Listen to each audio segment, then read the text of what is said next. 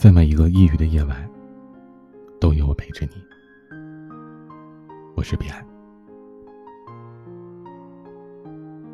今天我们来聊的，是一个经常被人忽视，但可能却又无时无刻存在于很多人身边的抑郁症。从精神病院出院的那天，佐登才在出院的报告上得知，自己患的是重度抑郁。最先冒出来的心情是喜悦。他看着精神病院的大门被逐渐甩向了身后，因自杀未果在这里边被关了三十八天的女孩心想：“不要再复发了，让我活着吧。”但恐惧与迷茫的情绪很快又袭来。站在社会医疗保险中心的卫生间门口，许多陌生人在身边穿梭。已经二十六岁的佐登，突然觉得自己像是个被遗弃的小孩，眼泪不受控制的流。他慌慌张张的冲往了办事大厅，嘴里不停的念叨：“爸爸，爸爸，你在哪儿？”待在医院太久，肢体的灵活程度还没有完全苏醒。回到位于浙江省宁波市区的出租屋当中，父亲准备给他退租、收拾东西回象山。正要检视起床头柜上的两张白纸时，佐登迅速跑到父亲面前夺下来。用他的说法，当时他用尽了全部的力气。那是写于二零一七年圣诞节的一封遗书，离他做出自杀行为还有六天。他说：“对于我自私的决定，还是希望你们能原谅。太孤独了，抑郁症的痛苦，真的是一种孤独到极致的痛苦。这种一个人苦苦挣扎的无助感，已经把我编织的体无完肤了。每天每夜，我都要感受一遍这种如临大敌的绝望。”对我来说，真的太难了。此前很少有人知道，这个平日看起来活泼开朗、永远在脸上挂着笑意的女孩，已经陷入泥沼很久了。她曾经在二零一七年十一月独自到医院看病，被诊断为中度抑郁，需要服药治疗。在工作当中，他时时精神恍惚，面色苍白。那段时间，有同事在背后议论，他是不是打胎了？一个人待在出租屋里，内心多次与修眉刀的刀片做着激烈的斗争，总觉得刺下去才能感知到生命的气息。头痛和胸痛，更是经常发作，难以摆脱的。按他的说法，处在炼狱当中的日子，伴随着煎熬、痛苦、折磨、怯懦。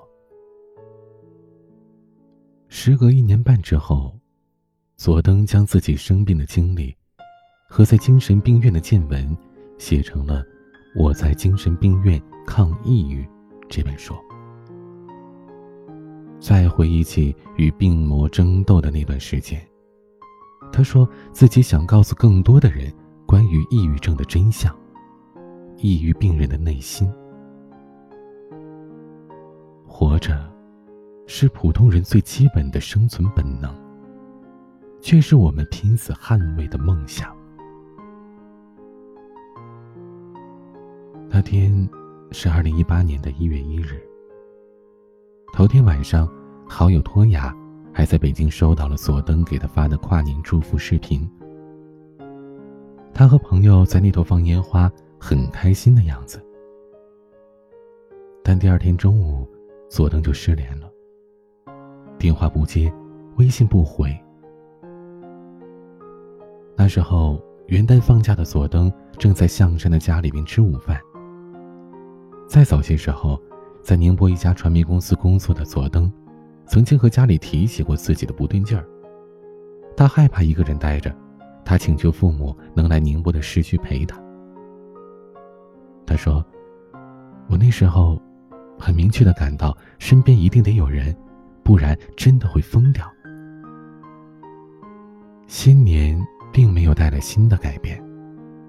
看着面前的饭菜索然无味，佐登再次向母亲提起：“妈妈，我抑郁了，我真的好难受。”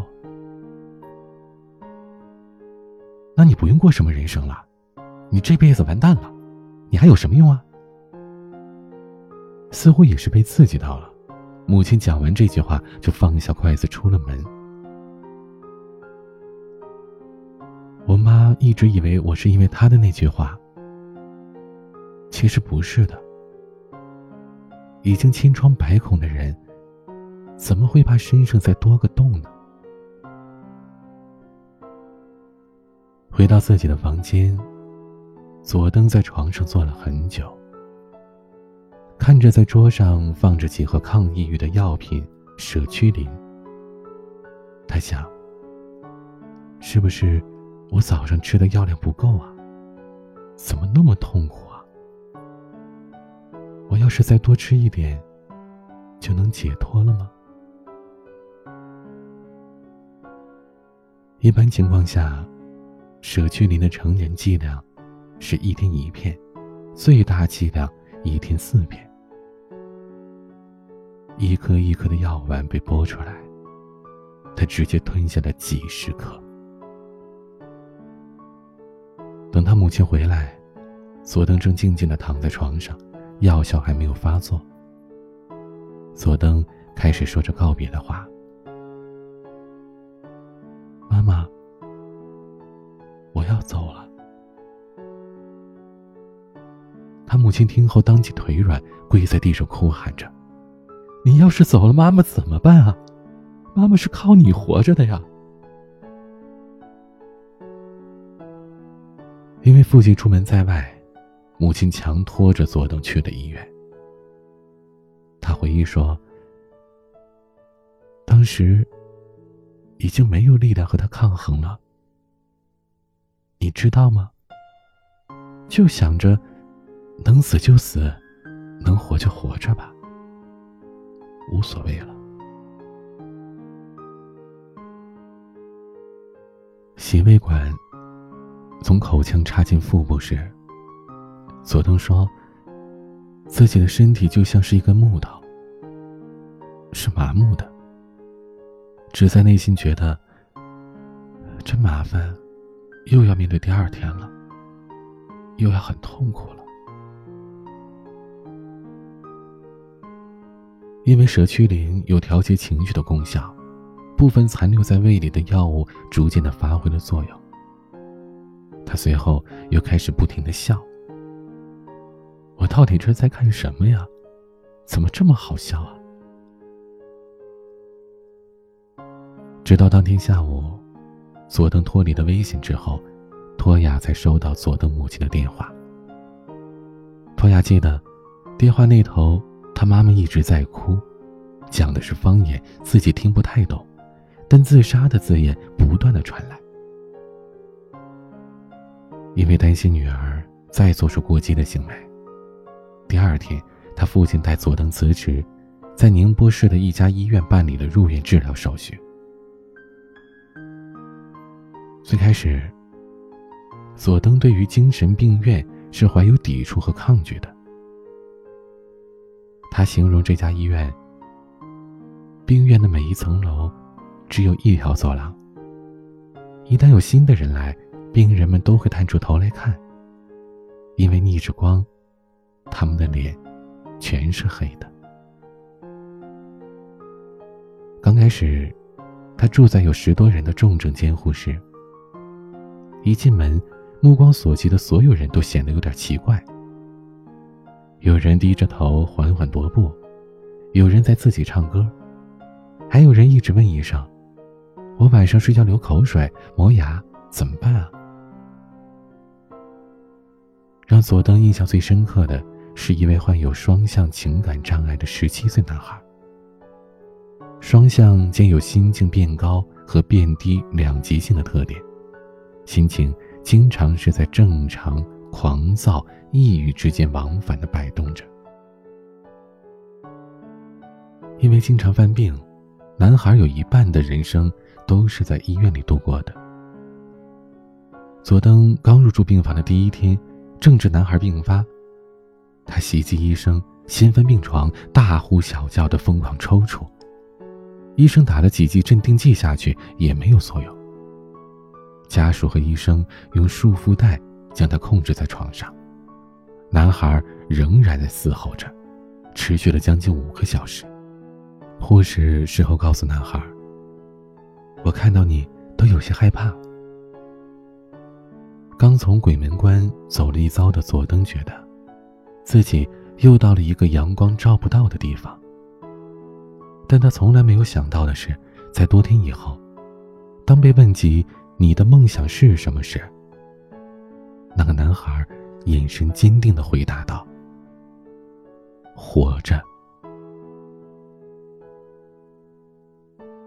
在精神病院中，佐登听到最多的一句话是：“配合治疗，你会好的。”他开始进入早六晚八的作息时间，接受吃饭、跳操、领药、治疗、放风这样的定时安排。以病床为坐标点，佐登看着周围的生命，逐渐觉得，在疾病面前。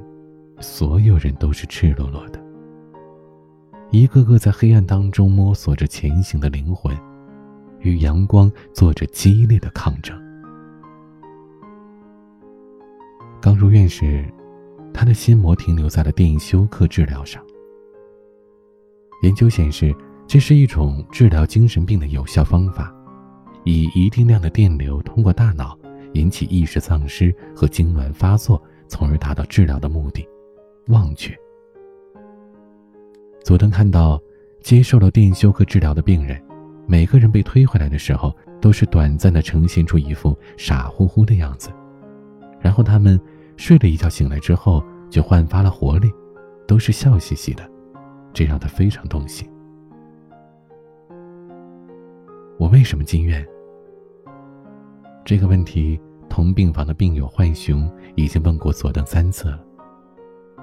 每次接受完电休克治疗，浣熊连日期、时间、探望过自己的人、自己最喜欢的明星的名字，也都会一并暂时忘记的。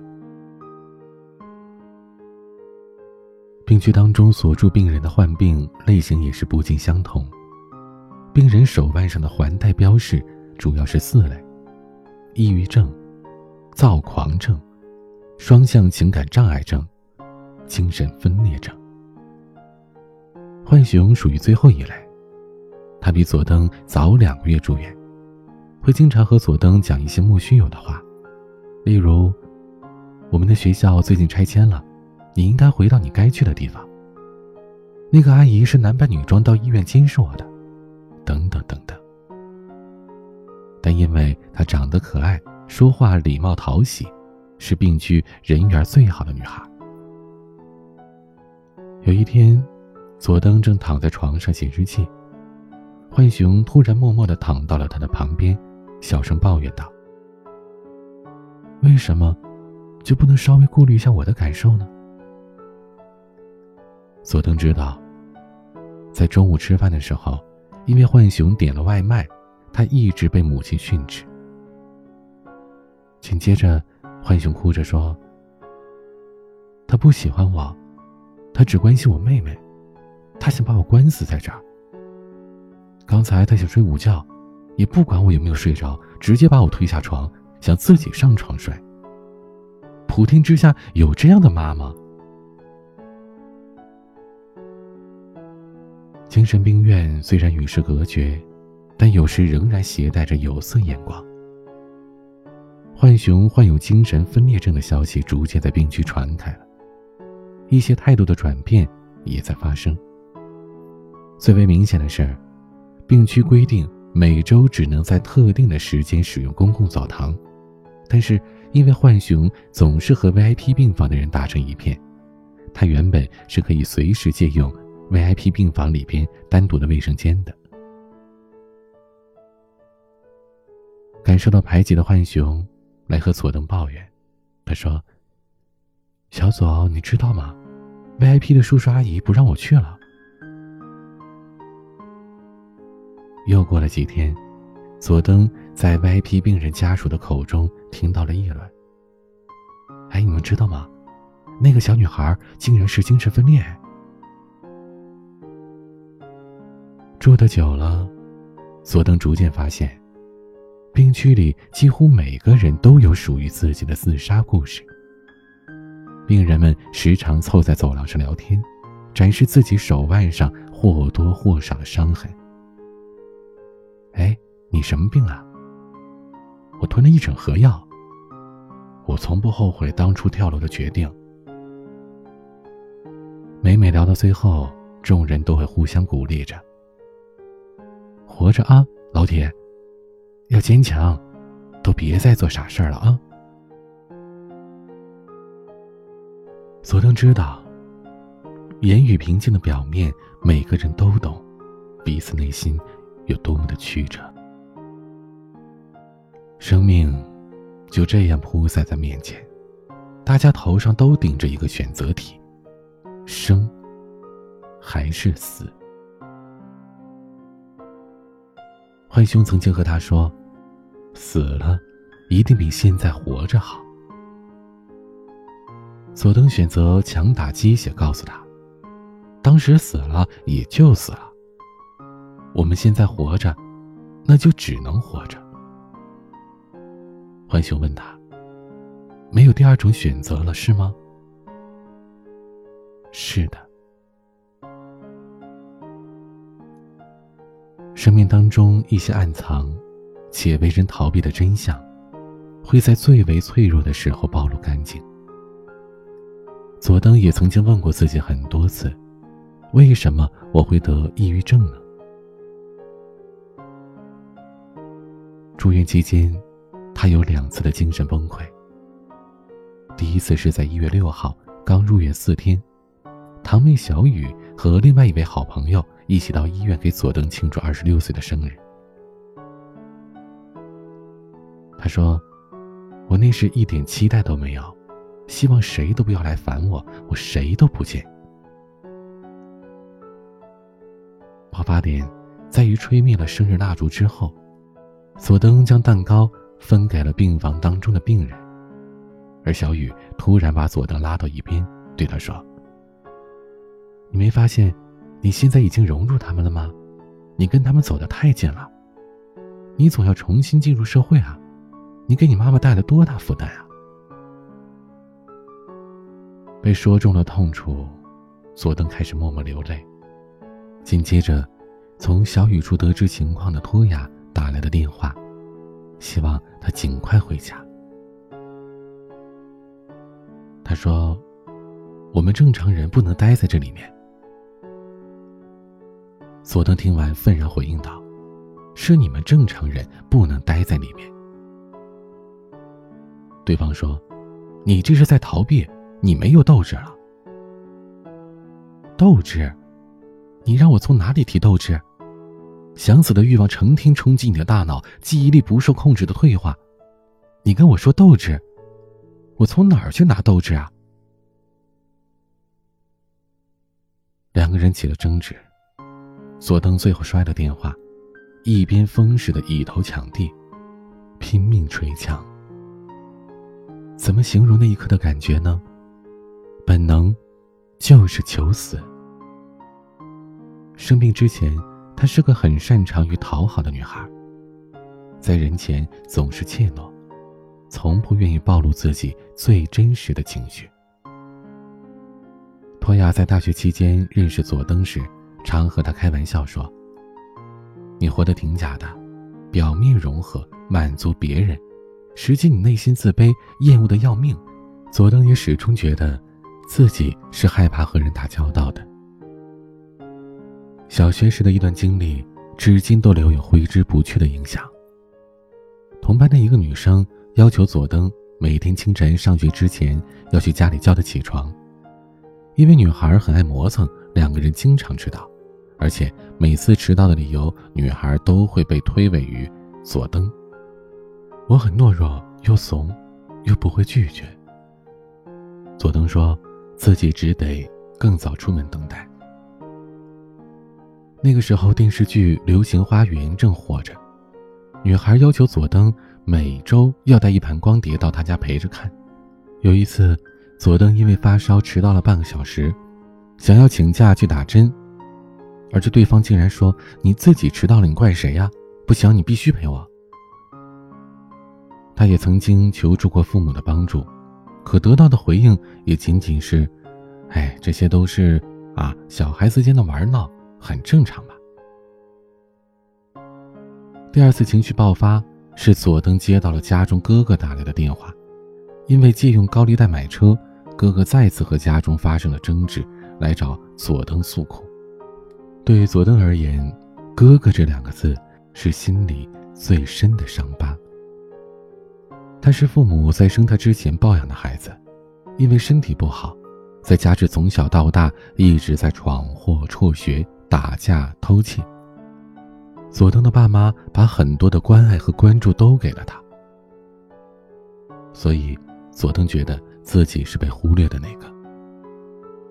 佐登脑海当中一直有一个很深的画面：每一次放学回家，只要父亲背着手在客厅踱步，母亲坐在沙发上杵着头，厨房里没有一丝烟火气时，我就知道我哥犯错了。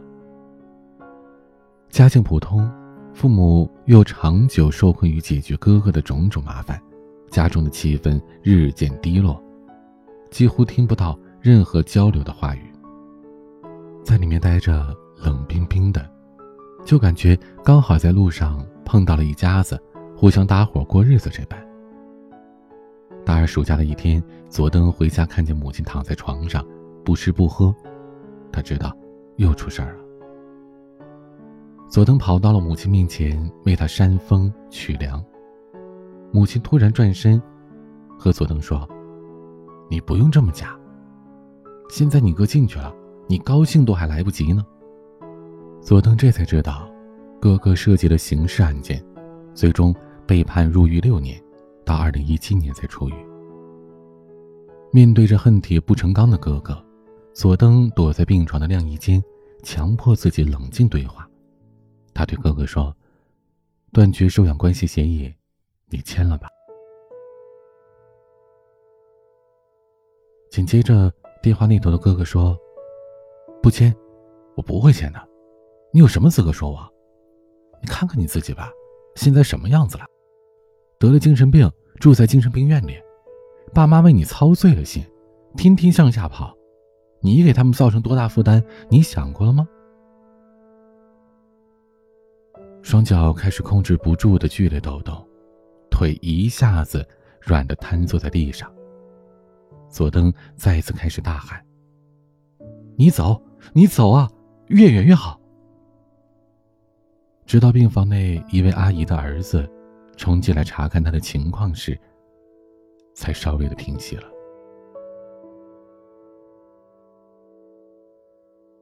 觉得自己在逐渐变好，是因为开始有了想活下去的希望。在住院的后半期，经历过几次复发。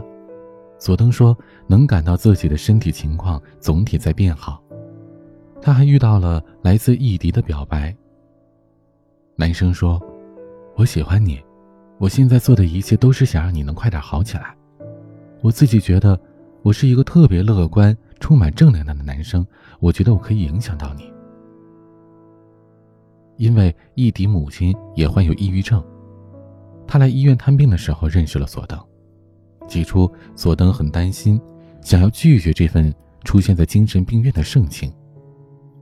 你不能同时拥有一个抑郁症的老妈和一个抑郁症的女朋友啊！但最终，他还是答应告白，来源于易迪长久的陪伴。易迪母亲先与佐登出院，但那个时候，他还是经常往医院跑。佐登问：“你会一直陪着我吗？”伊迪说：“我会的。”佐登逐渐发现，自己的躯体疼痛的症状也在减轻，思维的认知也开始改变了。他说，出院前夕已经可以清晰的认识到好多了，想想自己以前做的那些荒唐事儿，才发觉原来真的是得了抑郁症啊。过去的一年半里，佐登将自己的故事陆续的刊载于网络。也有不少网友问他，状态变好的方式是什么？佐登很坦诚，他说：“承认自己是病人，就这么简单。”为此，为了防止病情复发，他还是要坚持大量的吃药，因为抑郁症带来的伤害比药物带来的副作用更大一些。二零一二年三月八日。一位名为“走饭”的网友发布了一条微博：“我有抑郁症，所以就去死一死，没什么重要的原因，大家不必在意我的离开，拜拜了。”次日凌晨，南京市公安局江宁分局在其官方微博上证实，账号主人已经自杀离世了。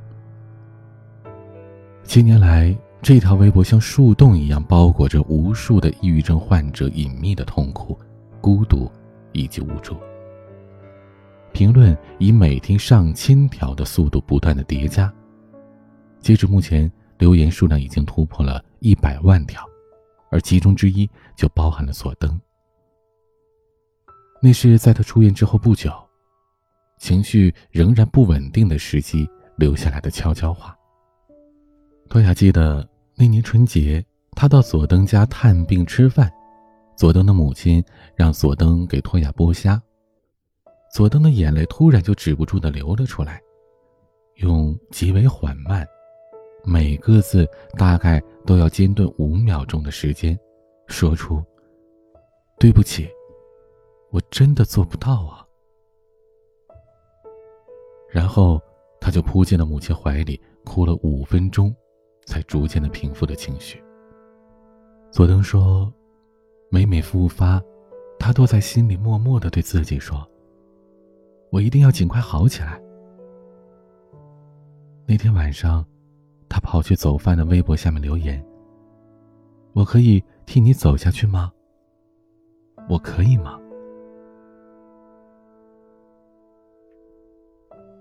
我在《精神病院抗抑郁》这本书当中。”佐登写道：“人们经历痛苦，跟它带来的意义，原来是有时差的。有时候需要耐心的等一等，答案才能被慢慢揭晓。”佐登明显感觉到自己变了，以前是一个烂好人，每天都在立人设，现在只想简简单单做最真实的自己。出院之后，佐登加入了一个帮助抑郁症患者康复的志愿组织。他遇见过一个出身于单亲家庭的抑郁症女孩。女孩的母亲整天在外面忙碌。佐藤见到她的时候，女孩害怕的蜷缩起身子，对佐藤说：“妈妈忙，我害怕影响她工作。”佐藤告诉她。你没有必要那么苦，那么善良，那么为家长着想的。近来，佐藤的病情越来越稳定。最近一次到医院复诊是今年四月。佐登想去向医生申请减少药量。站在门诊大楼的门口，看着医院一个个前来复查的陌生的病友，在窗口拿上了一堆药。一股脑的装到了塑料袋儿，然后打着结用力一系，转身低着头沉默离去的背影。佐藤心想：这些同病相怜的人呐，又有着怎样的经历呢？又过着怎样的生活呢？他们是在孤独的抗争吗？这是他第几次复查了？是否？依然痛苦呢。佐登回想起，在去年的圣诞节，他最后一次踏进了精神病院。那天，他去探望前面提到的患有双向情感障碍的男孩。男孩去年五月出院之后，又复发住院了。对他来说，这已经变成了家常便饭的事。离开时，他回头看了看前面的这条简陋，却承载了无数故事的走廊。索登突然觉得，没有谁会一直在这里，但这里却一直有人在。它隐秘，但不可被忽视。他把人们送入极致简单的初心故土，又把人们送回纷繁复杂的世俗红尘中去了。但我们都在这里，或心甘情愿，或无可奈何，接受了精神病人的身份，哭过，笑过，经历过。感受过，真正的存在过。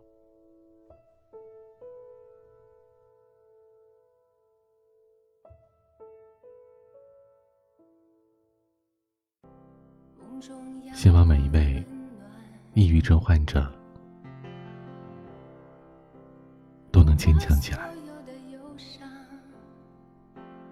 这世界很大。也很美，值得你用力的活着，去亲自体会。有任何的心事，可以添加我的私人微信号：彼岸幺五零八幺七。彼岸拼音的全拼加上数字幺五零八幺七。我是彼岸，